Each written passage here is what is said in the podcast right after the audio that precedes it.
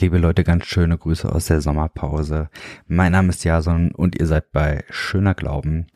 Damit ihr ein bisschen was auf die Ohren habt, während Chris und ich gerade ein bisschen Pause machen, da haben wir ein paar alte Folgen rausgekramt, die aus meinem früheren Podcast Freestyle stammen. Aber die lohnen sich trotzdem, deswegen hier im Re-Release. Viel Spaß dabei und mit neuen Folgen hören wir uns dann wieder im September.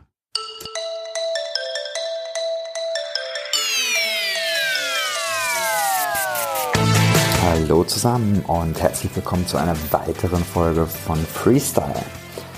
Heute habe ich euch eine Bonusfolge mitgebracht. Und zwar möchte ich euch einen Talk präsentieren, den ich vor ein paar Wochen in einem Online-Gottesdienst gehalten habe. Ich denke, dass ich den kompletten Online-Gottesdienst auch noch zu einem späteren Zeitpunkt veröffentlichen werde. Heute aber einfach den Talk, diesen Kurzimpuls. Und da wünsche ich euch jetzt viel Spaß bei.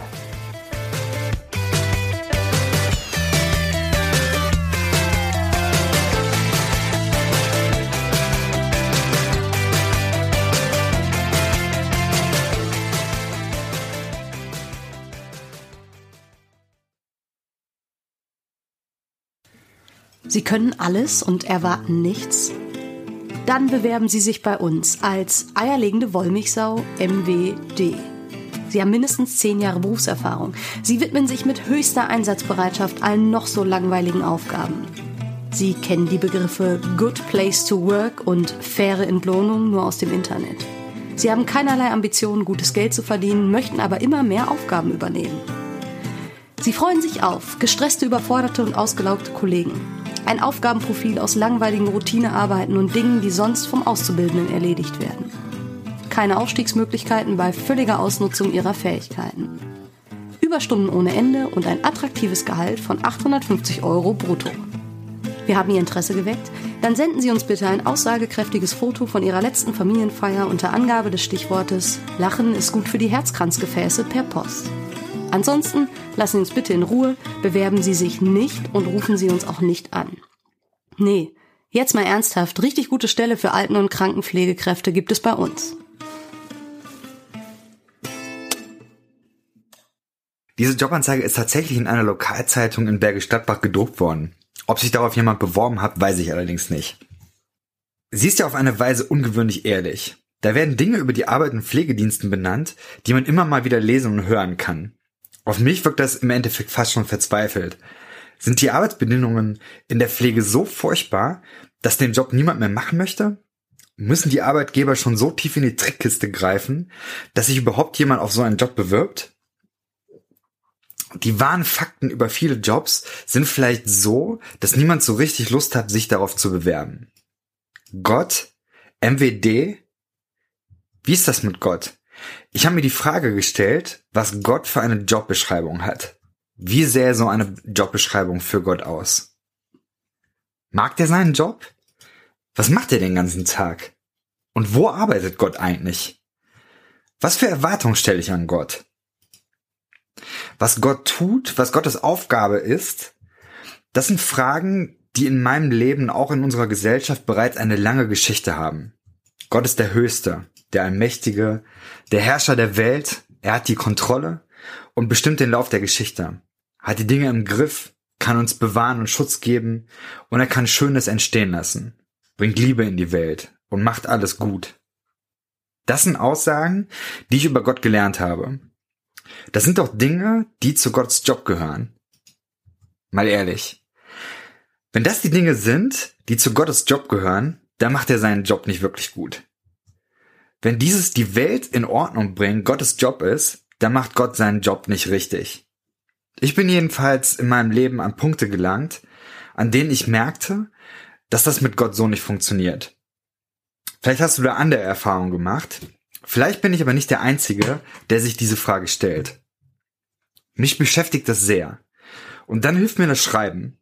Wenn ich mich mit dem Glauben und dem Leben tiefer auseinandersetzen möchte, dann schreibe ich um mehr an das heranzukommen, was wirklich in mir los ist. Ich habe mich auch für die Frage nach Gottes Job ans Schreiben gesetzt. Dabei ist keine klassische Stellenausschreibung entstanden, sondern so eine Art Brief. Und ich nehme euch da jetzt einmal mit rein. Gott, was tust du den ganzen Tag? Als kleiner Junge sah ich eines Morgens, wie mein Opa mit dem Fahrrad zur Arbeit fuhr. Ich hatte keine Ahnung, wo er hingefahren war oder was er dort gemacht hatte. Aber dann hat er mich einmal eingeladen und wir sind zu seiner Arbeitsstelle gefahren. Einem Asphaltmischwerk. Was ein seltsamer Ort. Berge von Gestein, Sand, Geröll, riesige Türme, Maschinen und Förderbänder. Überall fuhren große Bagger. Und dann sein Büro, Aktenordner und dieser starke Geruch. Eine Mischung aus Asphalt und abgestandenem Kaffee. Da arbeitete mein Opa den ganzen Tag. Aber du Gott? Wo bist du den ganzen Tag? Und was stellst du da an? Bist du auf den Rettungsbooten im Mittelmeer? Siehst du mit einem Fernglas auf die Wellen und suchst nach überfüllten Schlauchbooten? Oder bist du in einem Krankenhaus? Vielleicht da, wo der Vater meines Freundes gerade liegt? Er hat eine Lungenentzündung und muss beatmet werden. Hast du ihn vielleicht intubiert? Oder bist du auf der Autobahn, sitzt du in diesem LKW? Da muss es ja richtig gerumst haben. Die Autobahn war ja stundenlang gesperrt. Warst du darin verwickelt? Oder bist du in dem Wohnzimmer, in dem sich die Eltern gerade getrennt haben? Passt du da auf deren Kinder auf? Liest du ihnen eine Geschichte vor? Wo arbeitest du den ganzen Tag? Ich kann mir das nicht vorstellen. Und immer wieder kommt mir dieser Gedanke hoch. Da sehe ich dich auf einem Fahrrad. Aber vielleicht fährst du einfach nur weg. Nicht zur Arbeit, einfach nur weg. Vielleicht könntest du dich dazu mal äußern. Liebe Grüße, dein Jason. Ich wünsche mir, dass Gott auf dem Mittelmeer arbeitet. Und im Krankenhaus. Auf der Autobahn. In den Wohnzimmern. Ich wünsche mir, dass es Gottes Job ist, genau da zu sein da wo Gott gebraucht wird. Und dass Gott genau da die Dinge in Ordnung bringt. Und wenn ich Gottes Jobbeschreibung erstellen könnte, dann stünde das genauso da drin. Aber oft scheint Gott nicht da zu sein, nicht zu helfen. Gott radelt weg, einfach weg. Ich wünsche mir, dass Gott mich auch einmal einlädt, damit ich sehen könnte, was Gott den ganzen Tag tut. Wie gerne würde ich das alles einmal aus seiner Perspektive sehen. Gott, wo arbeitest du? Ich stelle mir vor, dass ich dann staunen würde. Vielleicht würde ich mich am meisten darüber wundern, dass meine Vorstellung von Gottes Jobbeschreibung an einer entscheidenden Stelle nicht stimmt. Vielleicht würde ich nämlich feststellen, dass Gott seinen Job nicht alleine machen kann. Gott schafft das nicht alleine. Das wäre eine Überforderung. Gott braucht dabei Hilfe. Gott braucht uns. Da könnte man ja fragen, darf er das? Vielleicht muss man sogar fragen, darf er das? Darf ich sagen, Gott ist überfordert mit diesem Job? Darf ich sagen, Gott kann das nicht? Die Leute, die mir diese Jobbeschreibung Gottes beigebracht haben, würden sicherlich sagen, nein, darf er nicht. Spannend, dass schon im 16. Jahrhundert jemand etwas ganz Ähnliches gedacht hat. Nämlich die Mystikerin Teresa von Avila. Sie schrieb folgende Zeilen. Christus hat keinen Körper außer deinem. Keine Hände, keine Füße auf der Erde außer deinen. Es sind deine Augen, mit denen er sieht. Er leidet mit dieser Welt. Es sind deine Füße, mit denen er geht, um Gutes zu tun. Es sind deine Hände, mit denen er die Welt segnet. Christus hat jetzt keinen Körper auf der Erde außer deinem. Ich kann viel mit dem Bild des Körpers anfangen. Die Welt als Körper Gottes. Auch Paulus hat davon geredet. Ihr seid Leib Christi. Das ist ein Bild der Verbundenheit. Gott ist demnach eng und untrennbar mit dieser Welt verwoben. Und deswegen kann Gott in dieser Welt nur aktiv sein, wenn wir mitmachen. Gott braucht uns. Allerdings fehlt mir hier etwas. Für mich wäre es zu wenig, wenn Gott nur das tun könnte, was wir Menschen tun können. Ja, Gott braucht uns, aber wir brauchen Gott ebenfalls. Es gibt einen Bibeltext, der mir in diesem Zusammenhang sehr viel zu sagen hat. Das ist dieses Gleichnis vom ungerechten Richter, das im Lukasevangelium erzählt wird. In einer Stadt lebte ein Richter, der nicht nach Gott fragte und alle Menschen verachtete. In der gleichen Stadt lebte auch eine Witwe. Sie kam immer wieder zu ihm gelaufen und bat ihn, verhilf mir zu meinem Recht. Lange Zeit wollte der Richter nicht, Doch schließlich sagte er sich, es ist mir zwar völlig gleichgültig, was Gott und Menschen von mir halten, aber weil die Frau mir lästig wird, will ich dafür sorgen, dass sie ihr Recht bekommt. Sonst kratzt sie mir noch die Augen aus. Häufig wird der Text so verstanden, dass Gott wie der Richter ist.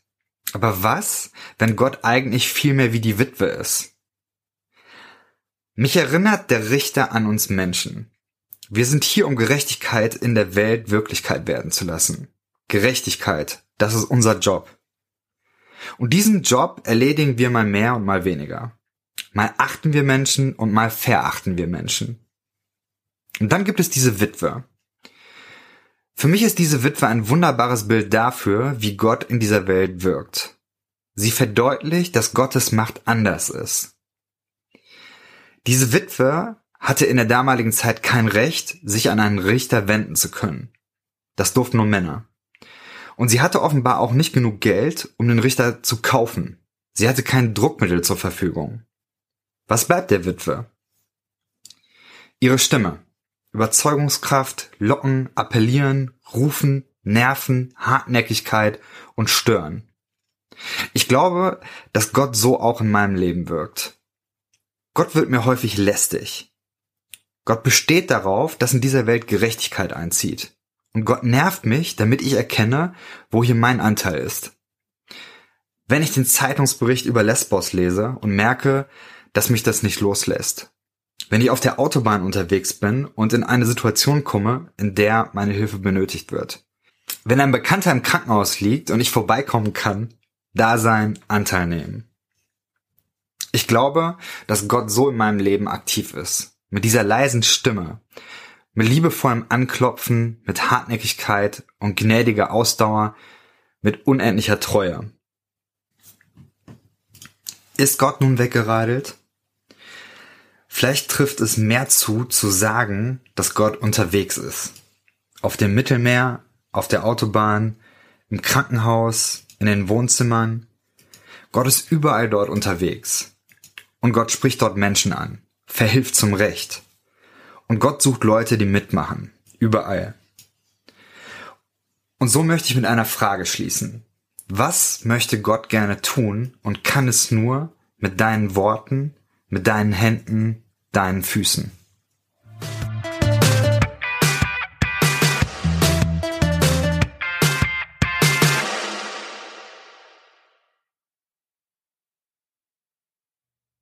Dieser Podcast ist Teil des Ruach Jetzt Netzwerks.